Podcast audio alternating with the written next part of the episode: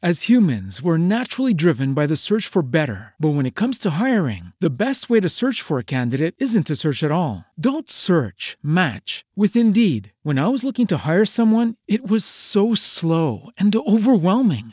I wish I had used Indeed. If you need to hire, you need Indeed. Indeed is your matching and hiring platform with over 350 million global monthly visitors, according to Indeed data, and a matching engine that helps you find quality candidates fast. Ditch the busy work. Use Indeed for scheduling, screening, and messaging so you can connect with candidates faster. And Indeed doesn't just help you hire faster. 93% of employers agree Indeed delivers the highest quality matches compared to other job sites, according to a recent Indeed survey. And listeners of this show will get a $75 sponsored job credit to get your jobs more visibility at Indeed.com slash podcast. That's Indeed.com slash podcast. Terms and conditions apply.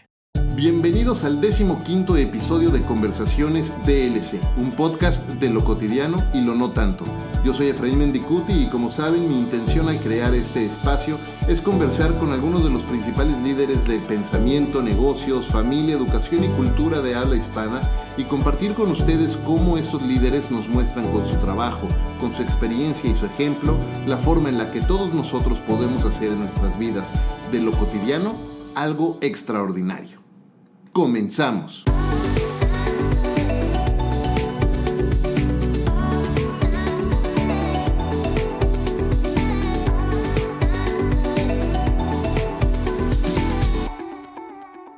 ¿Cuántos roles jugamos todos los días? Mamás, papás, esposos, esposas, profesionales, consultores, líderes, estudiantes, maestros. Pero ¿qué tal cómplices? Quizá uno de los más subestimados, pero sin duda más importantes roles que jugamos todos los días en nuestras vidas es precisamente la de compañeros de aventura. Compañeros que desde el más pequeño de los gestos podemos o detener las ilusiones de nuestras parejas o elevar los sueños a los niveles más altos que podríamos imaginarnos. Y justo de eso trata este episodio de Conversaciones DLC. Mis invitados hoy, y si escucharon bien en plural, mis invitados, son una pareja extraordinaria que se conocieron en el trabajo y que desde entonces están juntos. Un matrimonio que apostó por un cambio, por romper su zona de confort y migrar a otro país. Mis queridos amigos, Jorge Ramírez y Patti Cruz, bienvenidos y muchas gracias por acompañarme hoy en Conversaciones DLC. Hola Efra, un placer estar hoy aquí contigo en tu programa. La verdad es que eh, te agradecemos mucho la invitación. Eh, la introducción que acabas de dar creo que eh, resumió en breves líneas lo que ha sido esta experiencia que empezó hace más de 13 años y que nos ha llevado precisamente de algo que pudiera ser eh, cotidiano a verdaderamente algo extraordinario. Perfecto, mucho. Bueno, pues eso fue todo. Muchas gracias. Ay, no, apenas comenzamos. No, buenísimo. Muchas, muchas gracias. De verdad, gracias por hacer el espacio y por recibirme aquí en su casa para poder platicar eh, de esto. Típicamente, con todos los invitados, comenzamos por el principio. Pero en el caso de ustedes, me gustaría comenzar como por la mitad, ¿no? y platicar eh, con ustedes, o más, mejor dicho, que nos platiquen cómo decidieron hacer este cambio de vida, cómo deciden después de eh, formar una familia, de sus hijos nacen en México, eh, tener los dos carreras exitosas en, la industria de marketing y comunicación y estar haciendo cosas muy importantes en ese sentido, cómo deciden de repente hacer todo este cambio y migrar. Como lo describes en, el, inicio, creo que el ser cómplices fue eh, el factor principal el ser una pareja que siempre eh, nos comunicamos, eh, que siempre tratamos de, hacer cosas en función del propio crecimiento de nuestra familia, fue lo que nos llevó a tomar la decisión de arriesgarnos y de tomar esta oportunidad como algo positivo para nuestra familia. Entonces, a partir de ahí, yo te podría decir que comenzamos la aventura con las eh, las bases eh, más importantes que es ah, hagámoslo juntos, hagámoslo por el bien de nuestra familia y siempre existe eh, la oportunidad de, decir, eh, bueno, lo hicimos, no, no quedarnos con el y qué tal si hubiera sido, sino vivir la experiencia tal cual, cual viniera. Volver a empezar no es fácil. y lo que hicieron es, lo que hicieron justo fue un nuevo principio de vida y ahorita platicábamos antes de empezar a grabar de incluso dudas, ¿no? Cuando estás tomando esos primeros pasos. ¿Qué fue lo más difícil, Jorge, en ese momento para... Mira, yo, yo creo que la, la, decisión siempre más complicada es dejar esa zona en donde tú ya dominas lo que haces, ¿no? Dejar eh, lo que tú crees que ya dominaste, lo que tú crees que ya llegaste al, al tope, ¿no? Eh, yo creo que fue lo primero, primera, el primer cuestionamiento fue, pero si yo soy director general de una compañía, si tenemos una casa, si tenemos papás, hermanos que están aquí, ¿por qué arriesgarnos a reiniciar, a resetear esta historia, ¿no? En otro país, en una ciudad que no conocemos. Eh, yo creo que ese, ese, ese primer momento de sentarnos y decir, a ver, esto va en serio, ¿sí? Tenemos que poner eh, realmente mm, un, pensamiento muy maduro, muy de qué es lo que queremos, ya no solamente para Jorge Ramírez y para Patti Cruz, sino era qué vamos a hacer como familia para Patricio, que hace siete años tenía... Cinco años. Cinco años, e Isabela, que tenía... Cuatro años. Cuatro años. O sea, o sea, estaban en un momento en donde era el perfecto para emigrar y poder resetearle a ellos, de alguna manera, eh, el lugar donde estaban desarrollándose. Entonces creo que esa primera vez, esa primera plática, ese, primero, ese primer análisis, fue como cuando te dan un brief de, una compañía, ¿no? Donde tienes que ver eh, oportunidades, amenazas. Sí, eh, hacer el análisis FODA, nos tocó. Completamente, ¿no? Porque te estabas jugando, pues casi va a sonar como muy, muy exagerado, pero te estás jugando la vida, o sea tú no sabías. Claro, Y, si, no funciona, y si, y si no nos gusta, y si los niños no se adaptan, era un riesgo. y, y, yo creo que eh, has tocado el tema del miedo en, en, algunos otros de los, de los podcasts que has hecho. Y yo creo que la, la constante en todos tus invitados eh, es que en algún momento sentimos ese miedo, ¿no? Ese miedo, esa inseguridad de dar ese paso. O sea, de decir, diantres, estoy pisando algo sólido ahorita y yo no sé hacia dónde estoy dando el paso. ¿Cómo, cómo rompes ese miedo? ¿Cómo, ¿Cómo tomas riesgos? Definitivamente creo que, eh, a ver, pasan dos cosas, ¿no? La, naturaleza humana nos lleva a ser adversos al riesgo, nos da no, nuestra naturaleza, nuestro cerebro reptiliano nos dice, no, por ahí hay peligro, por ahí no te vayas, te vas a sentir incómodo y tratamos de ir al otro lugar. Pero realmente cuando ves la gente que crece, la gente que hace cosas importantes, cuando ves casos de, personas que están cambiando las reglas del juego, son personas que en lugar de correr del peligro, corren hacia el peligro a tomar ese riesgo.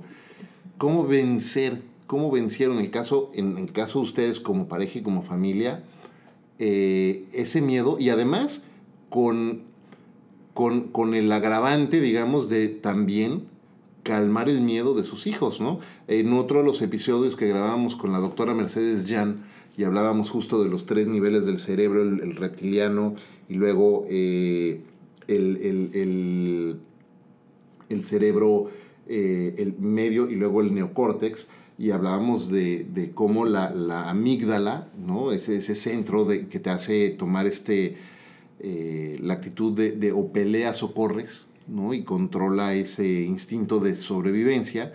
Y ella tocaba un punto muy interesante porque típicamente cuando pensamos en eso, pensamos en cambiar, en calmar nuestro miedo, calmar nuestro cerebro reptiliano, cuando muchas veces lo que tenemos que hacer es calmar la amígdala del otro. Y en el caso de ustedes, me imagino que lo tuvieron que hacer con sus hijos. Bueno, fue, fue algo muy curioso. Otra vez, insisto, eh, nuestra personalidad, la forma en la que nosotros somos y desde que, desde que nos conocimos, el querer siempre ir hacia adelante, el querer siempre mejorar, el no quedarnos en la zona de confort, ayudó mucho, ¿no? A ver esto como una gran oportunidad.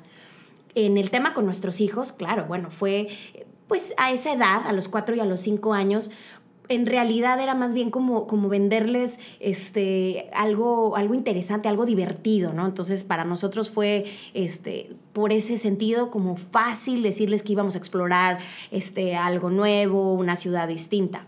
Lo que no fue tan fácil fue compartirlo con el resto de la familia quizá una vez que nosotros lo dijimos con nuestros hijos, pues ellos pues pensaban a lo mejor pues nos vamos a ir de viaje. De hecho, recién que llegamos aquí, decían, este, pues ¿cuándo vamos al hotel, mamá? ¿No? O sea, ellos no consideraban que era su casa, ellos vivían como, ¿no? Como, como en el hotel, ¿no? Vamos a, sentían como que estaban de, vacaciones quizá.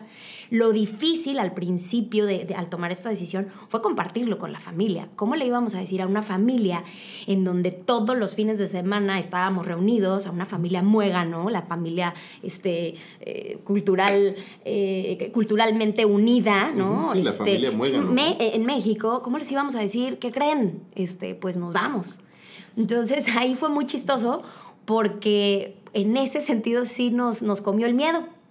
Y fueron los, nuestros hijos los que tuvieron que dar la, noticia. En una comida eh, se dio una situación en donde entre primos se empezaron a decir, ¿verdad que sí? Es que yo ya me voy a ir a vivir y es y así fue como nos atrevimos a decirle a la familia que creen, nos vamos. Y no fue fácil, no fue fácil, al principio sí fue un shock, fue cómo se van a ir, pero ¿y a dónde? Y claro, esta, esta protección de la familia, de querer siempre estar este, unos con los otros, al principio nos hizo sentir como ese temor de, ¿nos aventamos o no? Pero, pero lo hicimos. Claro, y, yo déjame, déjame irme un, paso atrás, porque me parece que, lo que mencionabas, Efra, es bien importante. O sea, creo que la, la complicidad y el haberlo primero analizado nosotros dos y habernos convencido ambos de que era eh, importante y era valioso para la, la familia dar el paso. O sea, ya cuando los dos casi casi nos tiramos los do's y don'ts, ¿no? Y los dos, eh, o sea, esto no fue ni siquiera una plática de, ay, bueno, una hora vamos, charlamos y... fueron días. Fueron días y semanas de de, repente eh, decir, oye, ¿y qué pasa con esto? Que esto ya lo teníamos eh, casi planchado, vamos a comprar una casa, ya no, ya no la vamos a comprar, oye, el seguro de, del retiro, oye, el seguro social, o sea, todo iba como que todo iba en, casi te diría mucho en contra, ¿no? Porque era como darnos los argumentos de por qué no. ¿No? Eran más los argumentos del por qué no, que de los por qué sí. Porque como tú bien mencionas, cuando el instinto de supervivencia del ser humano, ¿no? Obedeces mucho más a un tigre, dientes de sable, ¿no? Que a una rosa, ¿no? No sé si me explico. O sea, tú actúas en consecuencia cuando te sientes amenazado. Claro. ¿No? Que si estás en tu status quo, no, pues todo está... Claro. Claro, y es que, y para quienes nos, están escuchando, creo que es súper importante hacer la diferencia, que no es lo mismo tomar la decisión de moverte de tu país, por ejemplo, en una, en una situación difícil como la que está pasando ahorita en nuestro país, y entonces la gente dice, bueno, pues me voy porque voy a buscar algo mejor, a estar en una situación en la que estaba estable, en la que estás bien y en la que estás en una zona importante de confort y decir, pues me la voy a ir a jugar y empezar y, a ver qué pasa. Claro, claro, porque ese, y, seguramente eh, eh, la, gente que nos escucha eh, de alguna manera siempre llega a ese punto en donde tienes que tomar una decisión no necesariamente cambiar de país, no necesariamente, pero puede ser desde cambiar tu coche, tu trabajo, la escuela de tus hijos, en donde dices, oye, pero si aquí está bien, si aquí estamos bien, si me ¿para qué le muevo? ¿Para qué le muevo? ¿Sabes? Y ahí es donde, donde entonces te confrontas en esa racionalidad de, pero si yo estoy bien, ¿por qué? ¿No? ¿Qué necesidad? ¿Qué necesidad? ¿No? Y entonces Patti me decía, no, pero a ver, mira, hay que ver a futuro, ya hay que ver que, Patricio, Isabela y tú, eh, o sea, y, vas, vas, cerrando, vas haciendo esta, este análisis mucho más frío, ¿no? Mucho más frío, eh, los, el por qué sí, ¿no? Y por eso es que al final, cuando llegamos al, al, al, al último eslabón, que era mis papás, mis hermanos, su mamá, su hermano, la abuelita. Ahí decíamos, Dios, ahí es donde, donde ese eslabón no estaba tan... ¿Eso fue lo más difícil de lo que dejaron atrás? ¿La familia? Definitivamente yo te diría, o sea, en, en términos, ahora sí, literal de importancia, o sea, la familia es lo más difícil, ¿no? Cuando además vienes de un núcleo donde es muégano, mi mamá tiene una enfermedad eh, crónico-degenerativa hace más de 20 años, lo cual generó una unión familiar mucho mayor, mucho, mucho mayor. Eh, casi todos los hijos vivíamos a dos, tres cuadras de casa de mis papás, ¿no? de tal manera que si sucedía algo, era rápido, estábamos ahí. ¿no? O sea, teníamos una casa fuera de, de Ciudad de México en donde todos los fines de semana ahí estábamos todos. Entonces, esa, ese, ese, ese rompimiento de, bueno, pues ya no lo, no lo vamos a tener y nos vamos a ir solos, los cuatro, a quién sabe dónde, con quién sabe quién, ¿no? Ahí, e, eso fue lo más difícil. Lo segundo, te diría, es los amigos. Los amigos que, que se vuelven familia, ¿no? Eh, los amigos que están ahí durante el tiempo, ¿no? Eh, tú y yo trabajamos en Grey hace, hace muchos años conocimos a tu hija de casi de recién nacida, ¿no? y de repente decir, de hecho. vámonos, ahí nos vemos. Y dejar de ver y las dejar caras de ver conocidas. las caras conocidas. cambiar el estilo de vida también, porque claro, no sabíamos cómo iba a estar la dinámica aquí. Nos aventuramos a, ok, Jorge va a estar en su trabajo, incluso amigas mías me decían, Pati, ¿tú qué vas a hacer? O sea, tu esposo va a ir al, al trabajo, tus hijos van a ir al colegio, ¿tú qué vas a hacer? ¿No? Cuando mi estilo de vida ya lo tenía yo establecido, ya yo tenía mis actividades, ya tenía yo, eh, pues, ¿no? La, la, gente con la que yo convivía, etcétera. El estilo de vida cambiaba por completo. Tendríamos, teníamos que venir a, a, a aventurarnos a ver cómo nos íbamos a adaptar a ese nuevo estilo de vida. Eso también fue complicado. Hay un concepto, ahora que tocas eso, eh, súper interesante que además hemos tocado en otros episodios, que son los momentos o las actividades de punta de lanza. Y es decir, eh, son momentos o son actividades que nos llevan a una y a otra cosa. Empiezas por un lado y terminas haciendo cuatro cosas distintas y cuando las... Y de, de repente dices, ¿cómo llegué a esto? Y empiezas a atar cabos y dices, ah, es que tal situación me llevó a esta otra y esta otra me trajo hasta Totalmente. aquí.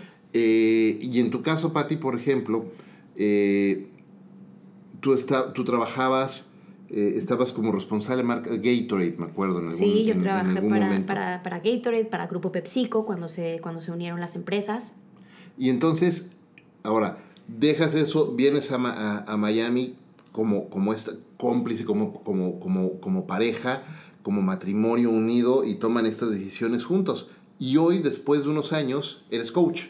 Sí. ¿Cómo ha sido ese proceso de punta de lanza de cómo, cómo cada cosa te fue llevando otra? Eso fue maravilloso. La verdad, eh, lo que tú dices, creo que tiene mucho sentido, al menos en, en lo que a mí me pasó, porque yo siempre he sido una persona eh, muy, muy social que trato de encontrar lo positivo en cualquier circunstancia.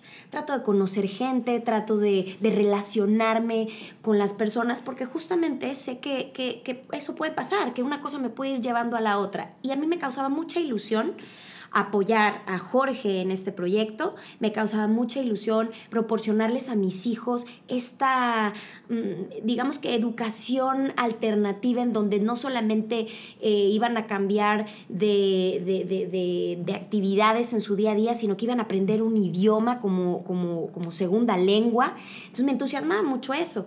Pero cuando llego aquí y comienzo a relacionarme con otras mujeres mexicanas, comienzo a buscar, de hecho una amiga mía en México me recomienda a una amiga suya aquí y la conozco, voy a un desayuno, me encuentro con un grupo de mexicanas de, con diferentes actividades y comienzo a hacer empatía con ciertas... Eh, eh, mamás, ciertas eh, mujeres mexicanas que estaban haciendo, eh, alguna, una, una, de ellas era fotógrafa, me acuerdo, otra de ellas era educadora, entonces empiezo a, como a compaginar con, con ellas de cierta manera y se empieza a abrir esta parte del life coaching. Una de mis mejores amigas, que se hizo de mis mejores amigas, comenzaba toda esta parte de life coaching.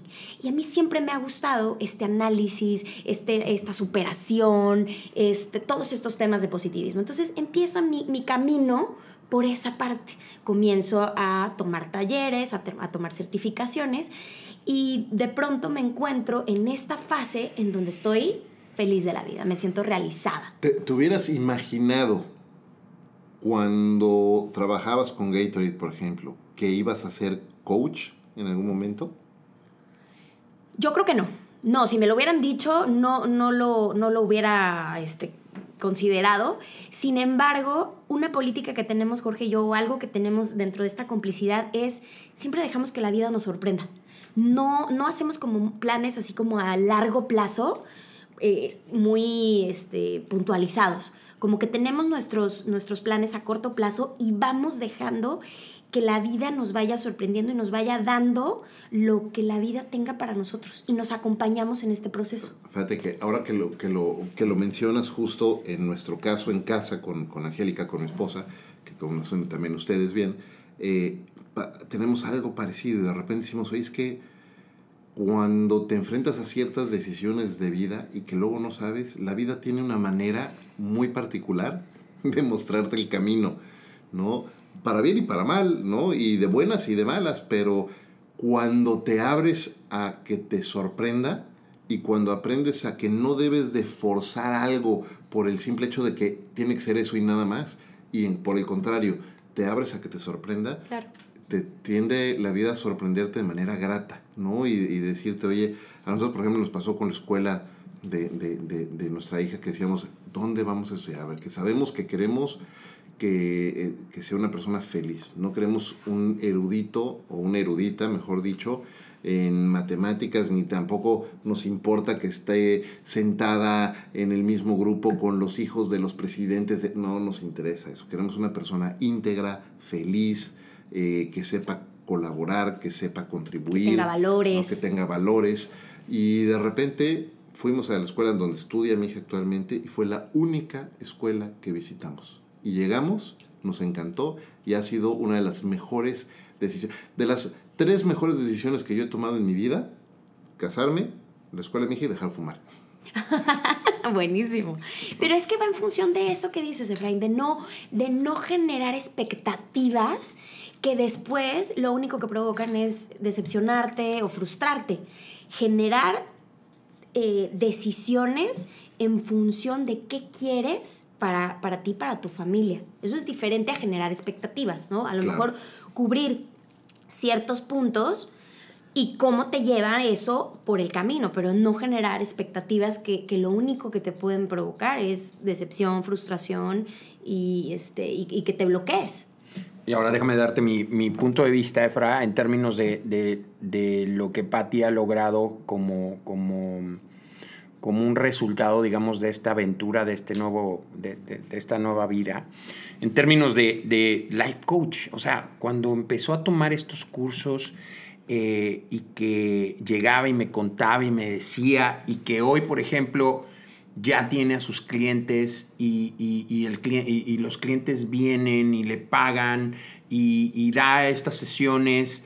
eh, yo digo, wow, o sea, yo no, me, yo no me pude, me imaginaba que esto en algún momento iba a terminar como una persona que cuando yo he visto a sus clientes, a sus clientas, mujeres, que salen y dicen, wow, o sea, me cambiaste la visión de la vida.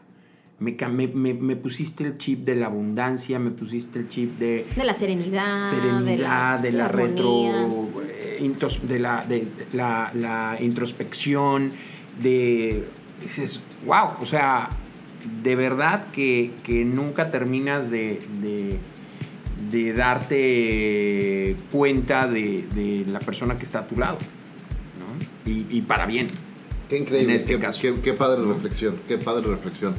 Hablando de los eh, dejamos atrás o dejan atrás familia, amigos, ¿cómo van construyendo de nuevo su familia? Porque creo que en, distintas ocasiones eh, me lo han platicado, van formando o su nueva familia se va formando de amigos acá. Claro, claro, definitivamente. Eh, era una realidad. Las primeras semanas estábamos los cuatro.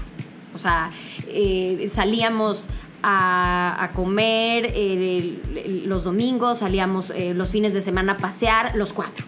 Y los cuatro, y los cuatro. Y durante la semana, las primeras semanas del colegio, todos comíamos en casa, Jorge tenía la oportunidad por el horario de los niños del, colegio, tenía la oportunidad de estar con ellos a la hora de la comida y entonces a veces incluso les ayudaba un poco con tareas y ellos comenzaron a visual, o sea, va, a tener la presencia de su papá muy, este, muy presente, ¿no? Era, y mi papá que hora llega y ya, son, ya está la hora y no ha llegado, o sea, como que empezamos nosotros cuatro a crear ese vínculo familiar que fue maravilloso. Esa, esa cercanía, a diferencia de México, que Jorge se iba cuando ellos estaban durmiendo porque, este, o, recién levantados para irse al colegio, y regresaba cuando ya estaban dormidos o a punto de irse a dormir. Aquí se convirtió eso en, un, en, completamente diferente, estar con, los cuatro. Al principio, las primeras semanas, ¿no? Ese tipo de, de, decisiones son por diseño, ¿no? platicábamos hace, hace rato también sobre cómo uno debe de aprender a diseñar o pensar en cómo diseñar de la, de la mejor forma posible y claro, en base al contexto en donde estás eh, ir diseñando la cotidianeidad de tu vida, ¿no? Eh, por ejemplo, estar cerca de la oficina y tener la posibilidad de comer en casa rápido, ¿no? En mi caso, por ejemplo, tengo por decisión, por diseño, nos movimos a estar cerca de la escuela. Y entonces tengo la oportunidad de llevar a mi hija a la escuela todos los días caminando y pasar tiempo con ella. Y en casa creo que ya lo he compartido por acá, pero en casa tenemos una política muy clara y es todos los días desayunamos como si fuera domingo, sentados a la mesa, desayunando completo, eh, platicando, dándonos oportunidad de, estar juntos y después llevar a mi hija a la escuela, caminando, regresar, poderme tomar un café con Angélica, tener una forma más amable de comenzar eh, el día. Y me parece que, que de repente cuando platicas eso la gente dice, no hombre, qué suerte. No, no es suerte, es diseño, es trabajo, cuesta mucho hacer eso, ¿no? Y no sé. Eso lo aprendimos acá, eso venimos aquí a descubrir eh, esta dinámica, porque hay quienes pues, ¿no? Tienen su casa 20, 30 minutos de, de la oficina y la vida, este, ¿no? Es, es así. Nosotros elegimos esa dinámica y nos funcionó perfecto.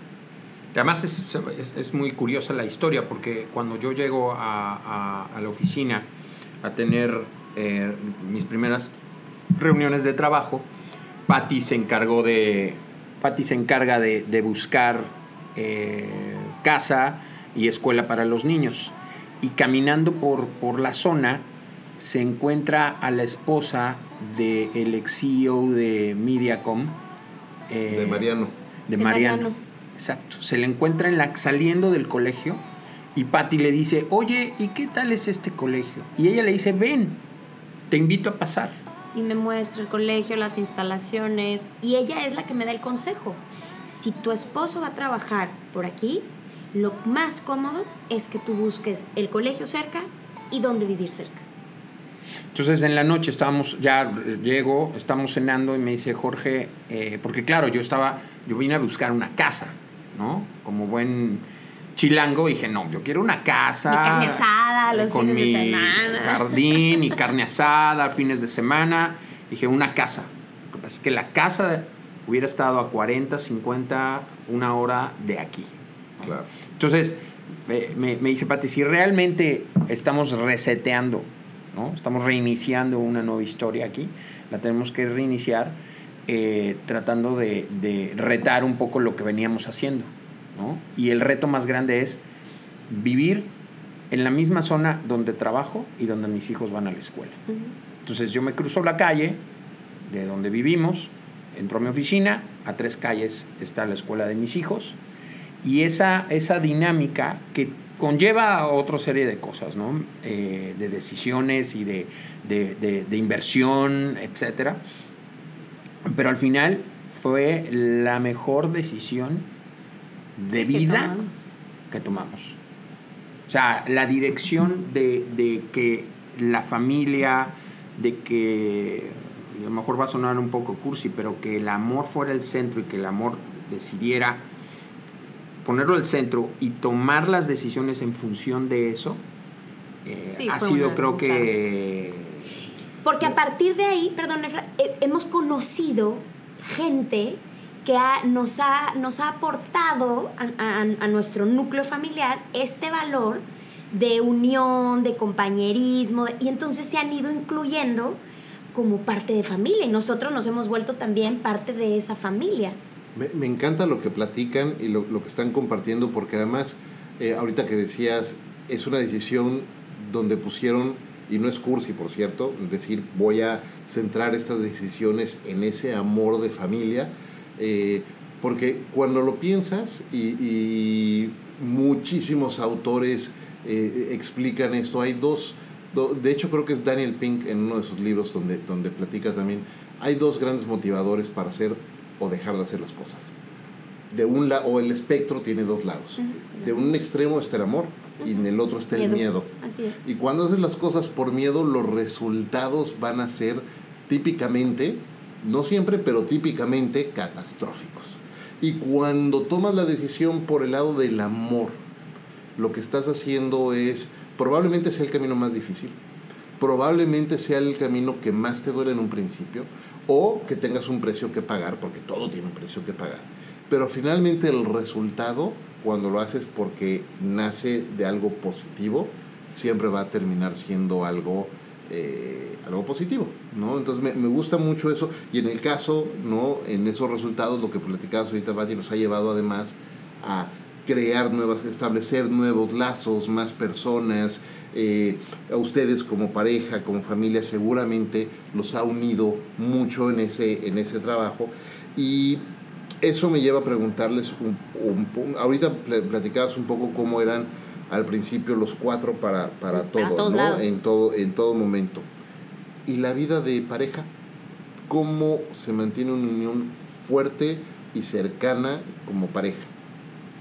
Ay, fue, fue, fue muy divertido porque eh, teníamos eh, chiquitos de, de 4 y de 5 años. Entonces aquí eh, eh, esa, esa edad es como son muy, muy cuidados por, por, eh, la policía, no los puedes dejar en el auto solos, este, mucho menos en el departamento. Entonces nos buscábamos como actividades en donde quizá ellos pudieran estar entretenidos haciendo en algún, en algún sitio alguna manualidad o algo y nosotros tomándonos este, un vinito, un cafecito o algo tratando de estar nosotros, ¿no? Eso eh, durante el fin de semana. Y luego Jorge descubrió muy cerca de, de casa, caminando, un daycare en donde decía, "Pa- papás, quieren salir este noche de papás, los pueden traer este hasta 12 de la noche los cuidaban. Aquí tenemos este el snack, el sí. Y entonces la primera vez que, que lo vio Jorge me llamó y me dijo, tengo una solución para irnos al cine, vámonos al cine. Entonces fue muy divertido porque, bueno, dejamos a nuestros chiquitos, no teníamos la ayuda de la tía, de la abuelita, los dejamos, ellos fascinados, es, es un sitio donde hay eh, computadoras, donde hay vi- videojuegos, que Patricio estaba fascinado este, con eso, libros, eh, un playground. Entonces ellos llegaron al paraíso y nosotros por primera vez después de un par de meses nos pudimos ir al cine. Pero luego eso se convirtió también en una inversión, porque claro, teníamos que pagar, precio. claro, teníamos que pagar el daycare o alguien me recomendó, no, yo tengo una nani buenísima. Una, sí, claro, pero te cobra por hora y por niño. Entonces una salida al cine se convertía en, este, en un fin de semana de, en, en- en México, ¿no? Entonces, pues, Wow. tuvimos que irnos adaptando, irnos, este, luego lo que hicimos, conocimos a una pareja de argentinos y entonces cambiábamos. Ellos me dejaban a sus hijos. ¿no? Nos dejaban a los niños eh, la, la noche del sábado y se iban a un concierto o se iban a, a cenar y luego nosotros les dejábamos a los nuestros. Entonces vas armando esta dinámica de tal manera que te adaptas. Y es, y es cuestión de actitud, Efraín, porque también eh, conozco parejas que, que no, de plano, no, no, es imposible, no, no, no podemos dejar a los niños, no podemos... Y esa parte de la convivencia como, como matrimonio, pues sí se ve este, no Afectada, afectada, claro. porque todo es en función de los niños. ¿Y qué quieren los niños? Y ahora no es que los niños no quieren ir a tal parte. O acá logramos este, tener esa, esa dinámica que fue... Que viene siendo como lo, lo, lo- como decías, Efra, o sea, es un tema de, de diseño y de tratar de, de encontrar esos momentos y esos espacios, ¿no? Así como buscamos una escuela a tres cuadras, teníamos que buscar un espacio para que nosotros pudiéramos estar juntos, ¿no? Ujú. Eh, vivir en un edificio conlleva ciertos, ciertas cosas, ¿no? Conlleva conocer gente, a estos amigos eh, argentinos que entrañables que ya se regresaron a Argentina. Eh, fue fantástico porque nos intercambiábamos, cuidamos a sus hijos, ellos cuidaban a los nuestros, increíbles. Nuestros vecinos de abajo, unos colombianos adorados, que También han hecho, han, han- han mancuerna, sido perfecto. parte de la de ahora vamos a, su- a, a subir con ustedes a tomar un aguardiente y luego ustedes bajan y nos tomamos un tequila Eh, entonces esa, esa, esa parte también hemos sido como mucho de la actitud de vamos a conocer y es parte también desde que llegamos de las primeras semanas era vamos a caminar Vamos a caminar y conocer la ciudad. Vamos a ver hacia dónde va el metro, a dónde va eh, este parque. Vamos a ver las playas. Vamos, a- o sea, conocer el barrio donde Sí, vives. la zona. O sea, es. Yo, yo, no me, yo no recuerdo que cuando me cambié de, del sur a, a- a- en, en México a, a- donde vivías, a me fue ahorita la, la colonia, Nápoles. haber dado un rol, ¿no? Justo, justo eso te iba a decir. Normalmente uno no hace eso, eso. cuando estás en la cuando has vivido en la misma ciudad desde que naciste. ¿Cuánta gente que, que vive en la Ciudad de México, no cono que vivimos en la Ciudad de México, no conocemos toda la Ciudad de México? Es impresionante porque, porque incluso nosotros cuando vamos a México, como mis hijos se fueron tan chiquitos, dijimos, oye, pues tienen que conocer ciertas cosas que son forzosas, ¿no? O sea, vamos al Museo de Historia Natural, de, eh, eh, ¿no? y, y que yo había ido en primaria, ¿no? Entonces de repente vas y dices, wow, esto está increíble, y ahora vamos a ir a otro, a este museo, y ahora vamos a ir a, a Pues llevamos Chapultepec. a las trajineras. Cuando fuimos a las trajineras hace el año pasado que fuimos, eh, o sea, ellos fascinados y son cosas que están ahí, que a veces viviendo ahí no las contemplas no, como, como para y pasear. que mis ¿no? hijos cuando decían las O, trajineras o más decían, aún, las cevitas. Dices, Las no, hombre, ¿qué voy a ir lleno de turistas? No. O sea, ellos disfrutaban y era la cara como de, wow, papá. Mi, espos- mi, mi, mi hija decía, esto es como Venecia, papá, ¿no? Sí. O sea, eh, estaban verdaderamente fascinados. Y un poco lo que hicimos aquí es eso, explorar, ¿no? Desde la iglesia, desde eh, dónde vamos a comprar la comida, eh, todo es reinventarse y decir, ok, bueno, Efra, el contrato de luz. ¿no? O sea, yo decía, hasta eso cuando yo llegaba decía, "Ah, pero ¿por qué? O sea, yo ya tenía mi contrato de luz, tenía mi tenía credencial todo de lector, esto. yo ya tenía todo. Y ahorita vengo a hacer Bueno, todos los el trámites. celular. Tuvieron que pasar dos semanas para que pudiéramos tener nuestro, porque el seguro social, que porque el tele. Claro.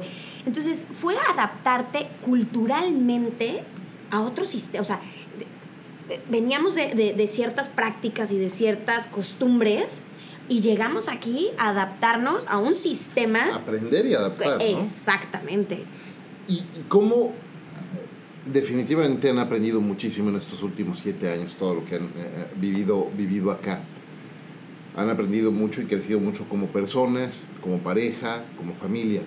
Pero ¿cómo han traducido o, o transferido todos esos aprendizajes a sus hijos? Oye, bueno, yo te diría que eh, tanto Patricio como Isabela son, son tremendamente independientes, ¿no? Toman, yo, yo, yo siento que, que esa madurez de, de estar siempre los cuatro, de enfrentar a veces los problemas los cuatro, ¿no? Y problemas me refiero desde mañana tenemos examen de, de álgebra y, y- y- no hay la tía o el tío ingeniero de, oye, échame la mano y ven y me explícale a... No, o sea, muchas cosas que hemos tenido que resolver. ¿Ya, que ya ellos- encontraste cuánto vale X? Ay, Dios mío. O sea, No, imagínate no, que te lo digan un día antes del examen en donde dices, wow. O sea, todo, todo, todo, todo ese tipo de, de- de Ellos han retos, ellos han aprendido de alguna manera a solucionar algunas cosas, preguntarnos, y ellos, si hoy tú les preguntas, Efra, somos un equipo. O sea, ellos saben que, que si alguien les ofrece algo, si alguien les quiere tocar, si alguien los, se los quiere llevar, o sea, ellos tienen un, un- ya un tema, digamos, en la parte negativa, ¿no? Que siempre estamos como cuidándolos de, de todas esas amenazas.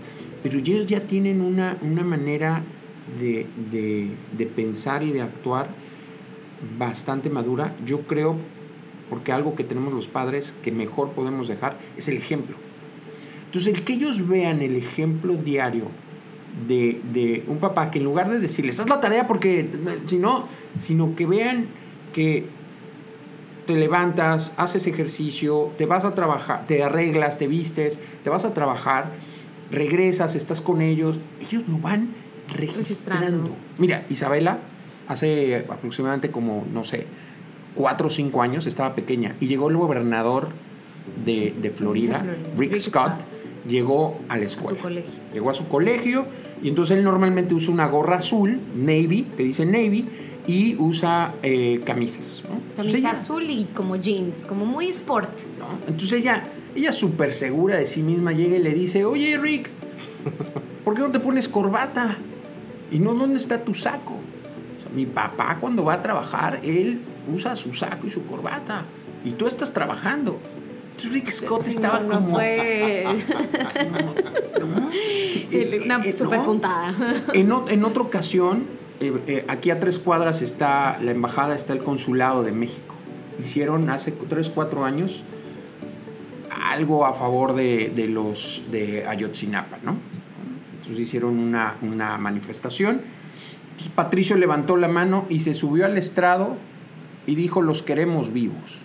Y- ¿Dónde y- están? ¿Dónde, están? los 43? ¿no? Y te estamos hablando de hace 4 o 5 años donde Patricio tenía 7, 6, 7 años. O sea, a ver, no digo que eso fue gracias a que se nos cambiamos, sino fue en gran parte porque Cómo hemos permeado Ajá, esa, esa parte. claro. El, el- el darles a ellos voz y voto, el incluirlos dentro de las decisiones quizá, ¿no? Co- compartirles las decisiones y hacerlos sentir importantes y hacerlos sentir que su voz eh, cuenta.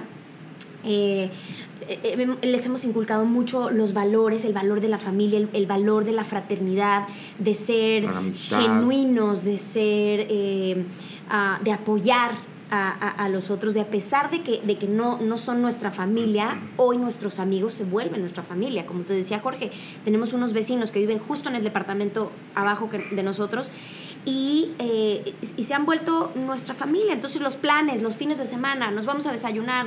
Entonces tratar de inculcarles a ellos ese respeto por, eh, por, por- por- por el prójimo, tratar de, de- de, mm, inculcarles los valores de, de apoyo, de, de somos, somos uno. Otro ejemplo muy, muy, muy fuerte que nos sucedió hace un año justamente cuando estaba toda la parte de Trump, el sentirse ellos eh, en esta situación de, ustedes les decían en, el colegio, ustedes son eh, inmigrantes legales o son ilegales. Cuando ganó Trump llegaron mis hijos un poco afligidos, mamá, nos vamos a tener que regresar, nos van a deportar, mamá, como que no sabían muy bien distinguir eh, en, en qué situación estábamos, entonces nos sentamos con ellos a explicarles cuál era la situación, por qué existía toda esta... eh, duda de, del ajá, este ambiente hostil y tenso en contra de, de los mexicanos, fue hablarles. Creo que la, la estrategia ha sido siempre hablarles, decirles las cosas eh, y hacerlos que ellos también eh, analicen, razonen y emitan su propio pensamiento. Qué importante es hablarle a los hijos con esa transparencia, ¿no? Y, y no, no tratar de tratarlos con guantes, eh, porque finalmente aprenden y entienden mucho más de lo que muchas veces entendemos nosotros mismos, Claro. ¿no? Entonces me parece que es Sí. súper importante y los felicito por eso. Eh, vamos llegando al, al final de, del episodio, estamos en la recta final, pero antes de, de, hacerles las últimas dos preguntas, tengo una adicional y es, eh, mencionábamos hace rato cómo uno va diseñando y va tomando decisiones y diseñando su vida. Parte importante de eso, y mencionaban la, la, esta rutina que han establecido, donde puedes venir Jorge y pasar más tiempo, más tiempo en, en casa, eh, a la hora de la comida, por ejemplo. Pati, tú estás ahora tomando este, eh, esta experiencia de 54D, etc. ¿Cuáles son las rutinas, o mejor dicho, tienen alguna rutina o alguna serie de hábitos en lo individual o como parejas o como familia que los ayuda eh, en su día a día? Bueno, definitivamente, o sea, lo, lo, yo te diría que, que, nos hemos dado cuenta de la importancia de, crear hábitos, ¿no? O sea, eh, en la Ciudad de México, yo recuerdo que por más que quería a veces salir a hacer ejercicio, eh, yo vivía en el sur, mi oficina estaba en Polanco, estaban construyendo el segundo piso. Entonces, de repente, aunque ten, tenía yo la, la, las ganas de hacerlo, de repente la, esta cotidianidad y este tráfico y todo me daban el, el argumento para no hacerlo. ¿no? Yo creo que, que, que el, aquí um, hemos de alguna manera materializado lo bueno que es tener ciertos hábitos. Y a cualquier edad, ¿no? iniciar con hábitos eh, te ayuda a llegar a una meta. ¿no? Eh, y a veces puede ser un hábito como el ejercicio, hábitos de buena alimentación, hábitos de una buena lectura, de leer un buen libro, de leer, uh, o sea, como tratar de, de, de, de, generar estos hábitos también ha sido, creo yo, una, una, una parte muy importante de la familia, ¿no? A veces eh, tratamos de, apagar los celulares ¿no? y, sentarnos a desayunar y hablar y discutir los temas de toda la semana y los retos y, de repente Patricio es de, ah, sí, tuve un examen de álgebra de no sé qué, pero mira, saqué una A y entonces me pidieron que yo hiciera tal y Isabela entonces tampoco se deja y dije, sí, y yo también quiero decir que yo hice esto y voy a ser presidenta del, del, de, la del board, de la clase y me voy a postular para no sé qué. Eh, y cuando nosotros les, les inculcamos y les platicamos sobre el tema de los hábitos, eh, creo que hoy los tienen como muy claros, sí. ¿no? Lo que significa generar hábitos cumplirlos y llegar a una meta, ¿no? Eh, Pati tiene un analizar. hábito que me encanta, de verdad, me encanta. Todas las mañanas cuando van a la escuela, en el coche, eh, dicen una plegaria, dicen una plegaria que habla de la abundancia, ¿no? Y la repiten, ¿no? -huh. no sé si... Afirmas, sí, trato de, de, de conectarlos en una frecuencia donde ellos mismos con su propia voz, a través de la repetición de este pledge que hacemos por las mañanas, eh, entren en esa frecuencia.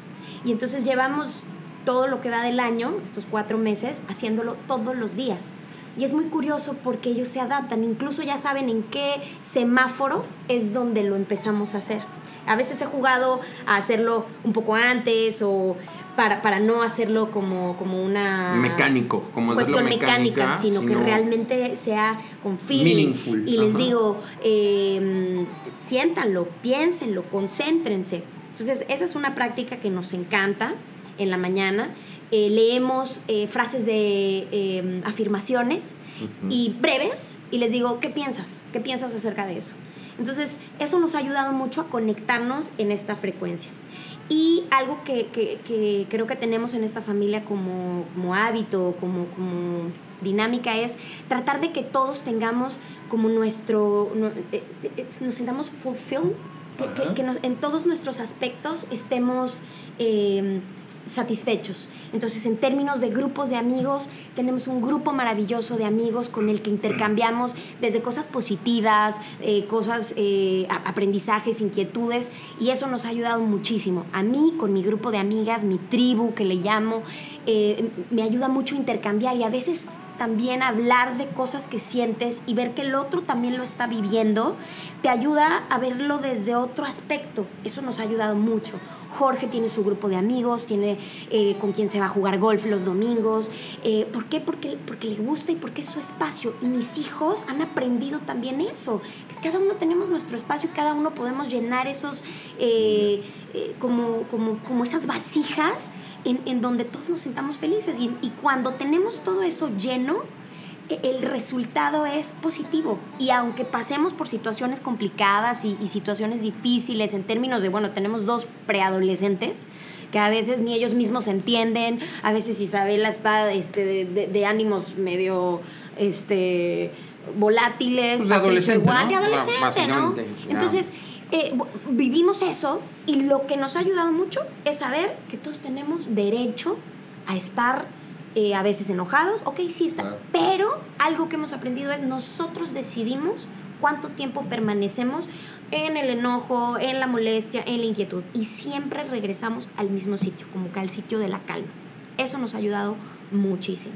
Qué, qué, buen consejo, muchas gracias por compartirlo. Vamos a la última, íbamos a la última pregunta, pero tengo, no que, tengo que regresar rápido a otra cosa. ¿Cuál es esa afirmación? Eh, um, bueno, eh, la, la, voy a decir en inglés. Eh, todos los días decimos, I will remain focused on my goals. Even if I have a moment of difficulty, I will not give up. I know success comes with consistency. I know that I will make it. Things will get better. Everything I deserve is coming my way. Excelente reflexión. Me encanta. Felicidades por compartir eso con tus hijos todos los días y, y, y mantenerlos en ese foco porque la afirmación lo dice en sí misma y tiene claro. toda la razón. La consistencia y el enfoque es la clave para hacer que las cosas Así sucedan. es. Y, y, algo que es súper interesante de eso y me llama mucho la atención de esa, de esa frase es Everything I deserve is coming my way. Y creo que eso es súper importante tenerlo claro, sobre todo cuando lo complementas con esa parte de I will remain focused On my and goal. consistent Ujú. and, and be consistent. Eso, Sí. porque eso es lo que te permite, ¿no? Eh, lograr eso y, y- y muy bien. Muchas felicidades por esa, por esa afirmación. Qué bueno que lo compartas con tus hijos y ojalá eh, eh, otros lo podamos hacer así. Y sabes qué? Funciona, funciona, Efraín. Es como, como si tú proye- pro- programaras tu cerebro. Justamente, y como te digo, en las mañanas tratamos de hablarlo y ellos me platican sus cosas. Y, y de repente me dicen, mamá, es que hoy en el, en el examen estaba muy difícil, pero me acordé que si yo lo, me, me concentro, no importa las dificultades, yo lo voy a lograr. Entonces, funciona, porque es como, Claro, como, como mecánico, el Una cerebro lo va registrando. Totalmente. ¿no? Entonces, la verdad es, es algo que, que compartimos con mucho, con mucho cariño y ojalá a, a tus este, radio escuchas o Blog pod- escuchas. po- blog escuchas este, les sirva, les sirva. Y puede ser cualquiera, ¿eh? Cada quien puede elegir el que, el que le nazca, el que, le, el, que, el que con el que se siente identificado. Por supuesto. Ahora sí, llegamos a la pregunta final de este episodio. Y la premisa principal es cómo hacemos de lo cotidiano algo extraordinario. ¿Qué es para ustedes hacer hoy de lo cotidiano algo extraordinario? Uy, yo creo que la, la- me emocionó mucho escucharte al principio porque yo creo que la, la, la premisa más importante de esta familia es viviendo los cuatro solos, sin, solos sin los papás, los tíos, los, los hermanos, La familia La- de la sangre. familia de sangre, De sangre, ¿no?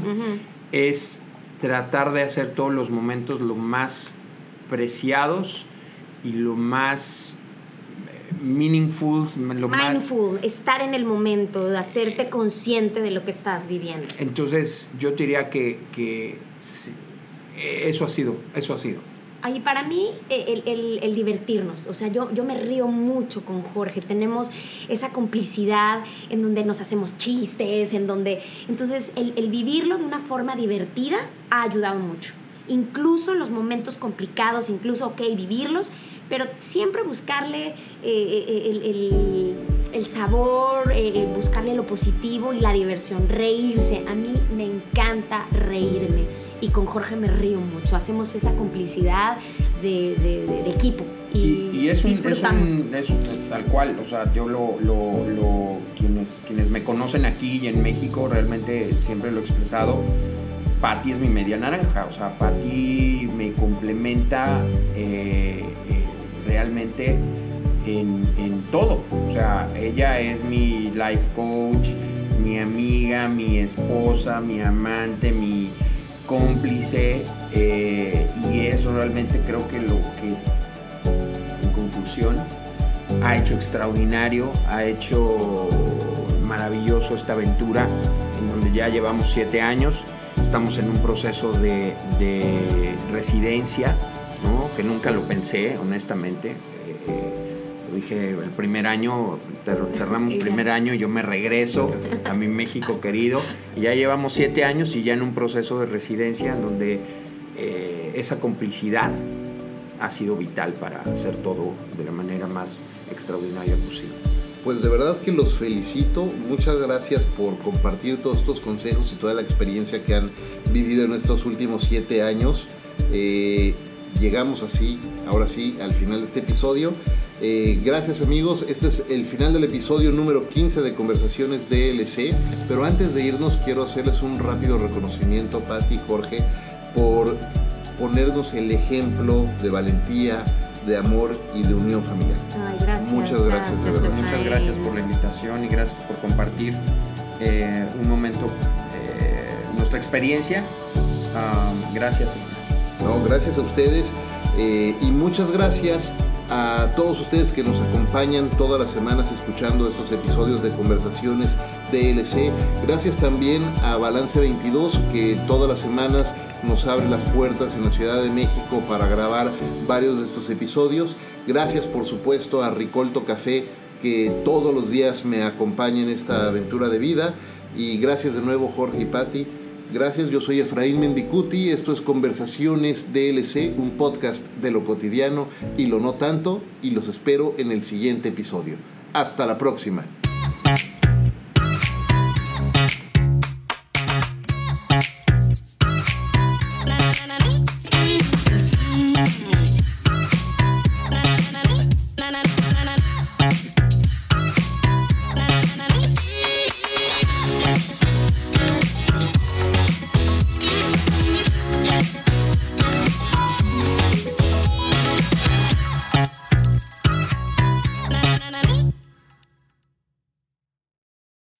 As humans, we're naturally driven by the search for better. But when it comes to hiring, the best way to search for a candidate isn't to search at all. Don't search, match with Indeed. When I was looking to hire someone, it was so slow and overwhelming. I wish I had used Indeed. If you need to hire, you need Indeed. Indeed is your matching and hiring platform with over 350 million global monthly visitors, according to Indeed data, and a matching engine that helps you find quality candidates fast. Ditch the busy work. Use Indeed for scheduling, screening, and messaging so you can connect with candidates faster. And Indeed doesn't just help you hire faster. 93% of employers agree Indeed delivers the highest quality matches compared to other job sites, according to a recent Indeed survey. And listeners of this show will get a $75 sponsored job credit to get your jobs more visibility at Indeed.com slash podcast. That's Indeed.com slash podcast. Terms and conditions apply.